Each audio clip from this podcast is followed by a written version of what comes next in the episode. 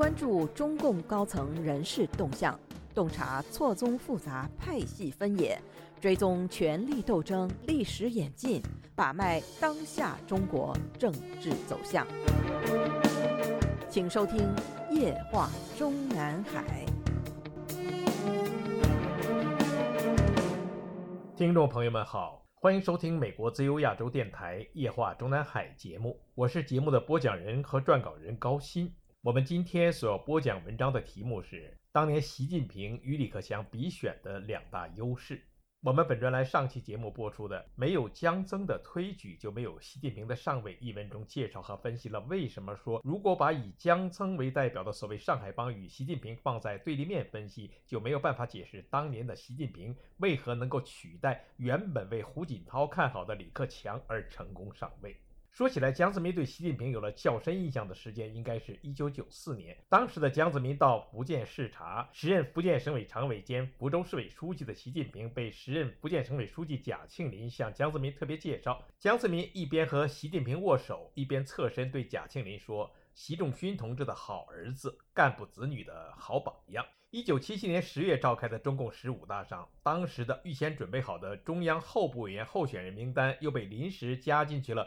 从中央委员预选过程中不幸被差额掉的邓卜方等三人，向党代表提供的全部中央候补委员候选人推荐名单共一百五十四人，但并没有向各代表团说明要差额掉多少名。各代表团预先投票过后，计票的结果是。习近平得票在整个中央候补委员建议候选人名单倒数第四，邓普方得票数倒数第五。邓普方实际得票只比习近平高两票。接下来，以江泽民为首，胡锦涛具体主持日常运作的大会主席团常务委员会，其实也就是当时仍然在主持工作的上届党的中央政治局的全体人马紧急协商。有人提出了，为了照顾小平同志的家属，应该差额到邓普方以下为止，意思是把包括在邓普方在内的都留下。差额掉四个就行了，但江泽民认为当时已经担任了福建省委副书记的习近平各方面的表现都十分优异，如果他落选中央候补委员，整个福建省委就会一个中央候补委员都没有。既然这届中央候补委员差额到普方同志以下，差额比例已经不是百分之五，那么还是应该把习近平同志也留下来为好。胡锦涛立刻附和了江泽民的动议。于是，参加会议的全体主席团常务委员眼见胡锦涛和江泽民在这个问题上意见相同，举手通过了十五大主席团常务委员会关于本届中央候补委员选举差额人数的决定，在一百五十四名参选者中，差额掉习近平之下的三名得票最少者，然后就把这份习近平名列最后的候选人名单交由大会进行正式选举，而这个正式选举其实是等额选举，得票过半数即可当选。在正式选举过程中，得票不过半数的可能性几乎等于零，而中央候补委员在预选过程中的每个人的得票数与正式选举中的得票数基本一致。这就是习近平1997年9月在中共十五大上中央候补委员名单中名列最后一名的内幕经过。当时公开的一百五十一名当选的十五届中央候补委员名单之前，特别说明了按得票多少为序，得票相同的按姓氏笔画为序。自然就令名单上的最后一名习近平显得十分刺眼。但是在当选的十五届中央候补委员中，得票数最少的一个，并没有影响当时的江泽民以及他的大内总管曾庆红对习近平的进一步培养。在当时的中共十五届一中全会上，曾庆红一步跨入中央核心领导层，出任中央书记处书记之后，虽然暂时还只是兼任中央办公厅主任，但当时并没有安排一个书记处书记，哪怕是普通中央委员出任中组部长，而是由全国政协常委张全景超龄留任。圈内立刻明白，这就是要让曾庆红把中央党务系统最重要的两大块中办和中组的大权全都揽到一个人手上。习近平被看好为江泽民的隔代接班人，也就是胡锦涛的接班人，都是在曾庆红完全把持了中央组织大权之后的事情。于是，习近平先是于1999年被就地安排为福建省代省长、省长，继而又赶在十六大召开前的一个月被宣布平调至浙江省任省长，等待接替已经被内定升任中央政治局委员的时任浙江省委书记张德江。就是这样的一番铺垫，保证了他习近平于二零零二年十一月顺利通过了十六届中央委员的预选和正式选举。众所周知，正是江泽民向胡锦涛移交了党总书记职位的中共十六大开始，曾曾庆红就在胡锦涛身边，事实上扮演着副总书记角色。九年前，我们曾经在本专栏发表了《习近平的伯乐是江泽民还是曾庆红》一文，文中介绍说，上个世纪八十年代初，陈云力主推荐李瑞出任中组部常务副部长兼青干局局长之后，当面交给他的首要任务就是培养选拔干部子弟，陆续进入接班梯队。习近平就是那段时间里决心到基层去，为进入干部第三梯队积累政治资本。一九八七年胡耀邦倒台之后，推出一个烈士后代李鹏；一九八九年赵紫阳倒台时，又推出了一个烈士遗孤江泽民，从此形成了外界所谓的江李体制。从一九八九年六月江泽民接替赵紫阳总书记职务，到他二零零四年十月把中央军委主席职务也让给胡锦涛，实际在位长达十五年。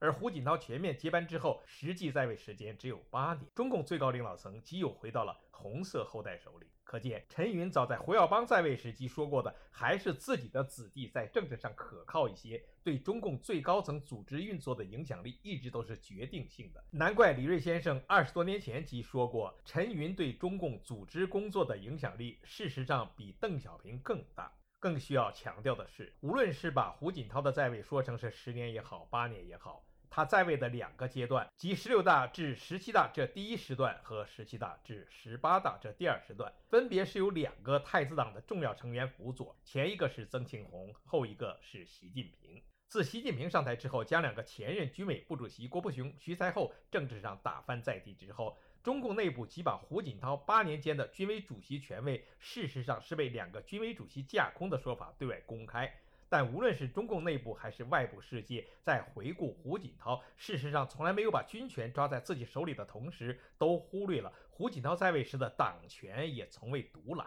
尤其是党内组织大权，前五年是被他放心的交给了曾庆红行使。后年则是由曾庆红的接班人习近平接掌，而当时这曾习之间的副总书记职务的交接班，决定权如果说是在当时的总书记胡锦涛手中，不如说是在当时的曾庆红和仍在幕后干政的江泽民手中更准确。当年的十六届中央政治局委员兼上海市市委书记陈良宇被宣布立案调查，免去其上海市一切职务，停止其在中央担任职务的具体时间是二零零零年九月。当时中共中央办公厅通知陈良宇前去北京参加中共十六届六中全会筹备会议。当陈良宇抵达北京后，即被中纪委宣布双规。紧接着。中共政权即对外宣布了时任上海市市长韩正出任上海市委代理书记的消息。但是六个月之后，也就是二零零七年三月，中共中央突然对外宣布调时任浙江省委书记习近平出任上海市市委书记，韩正同志不再代理上海市委书记的消息。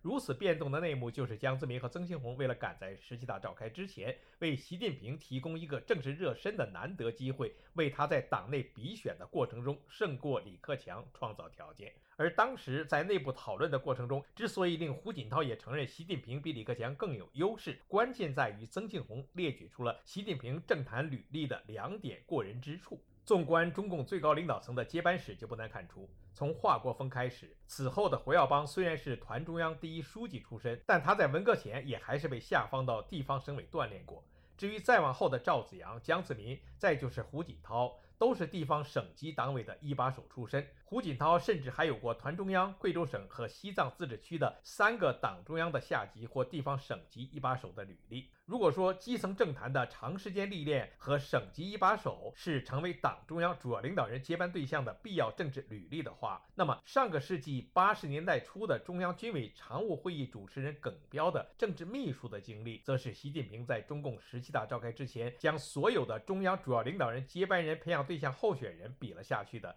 最重要因素。当年曾庆红和江泽民都向胡锦涛强调过的，习近平的重要优势之一，就是习近平具备了李克强所不具备的最难得的政坛履历，不仅仅是穿过军装，而且还是当年军委常务工作主持人的秘书。而李克强的劣势之二，就是没有像习近平一样当过七品芝麻官。李克强当然不是从地方基层一步步提拔起来的，大学毕业第二年变成了团中央部职领导干部。他从团中央布职至团中央一把手的履历，与时任总书记胡锦涛完全一样。离开团中央后，也被胡锦涛等人苦心克隆，成为胡锦涛第二，安排到不同省份担任行政一把手和党的一把手，进行政治热身。换句话说，当年无论是胡锦涛的本意，还是胡锦涛手下具体操作人员揣测当时总书记内心本意之后的苦心设计，中共中央组织部在中共十七大之前那几年对李克强的工作安排，实在是有克隆胡锦涛之嫌。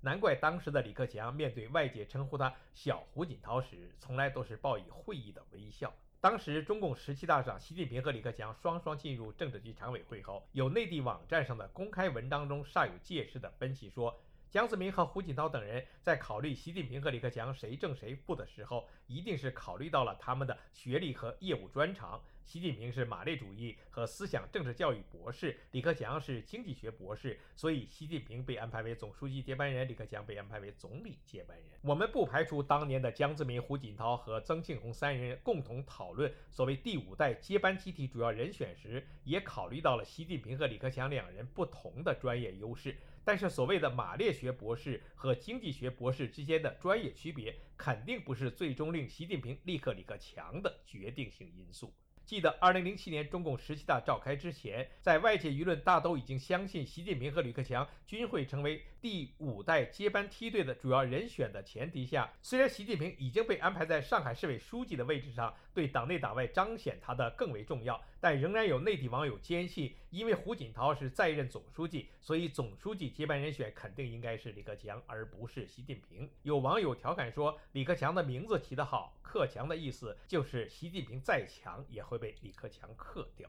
十七届一中全会开过之后，也许还是同一位网友又大发感慨说：“李克强最终败就败在他的名字上了，克强两个字太显张扬。”事实上，相比于比自己年长两岁的习近平，李克强当年被中共高层看在眼里的所谓比选优势，首先是担任正省部级职务的时间较习近平长了七年。李克强正式接替团中央第一书记职务时，习近平还只是第四级干部。其次是李克强进中委的时间比习近平早了一届。如果不是1992年中共十四大上落选中委后，只好转任全国人大常委，李克强担任中央委员的资历应该比习近平早了整整十年。但是李克强的这一长项被当时的曾庆红换了一个角度分析，恰恰又变成了他与习近平之间相比的短项，那就是当年一步登天，大学毕业即成为县团级干部，次年即升为副部级干部的李克强，在副省部级和正省部级的任职资历较习近平长许多，恰恰证明他李克强不具备习近平的省级以下的，特别是县一级的基层领导工作经验。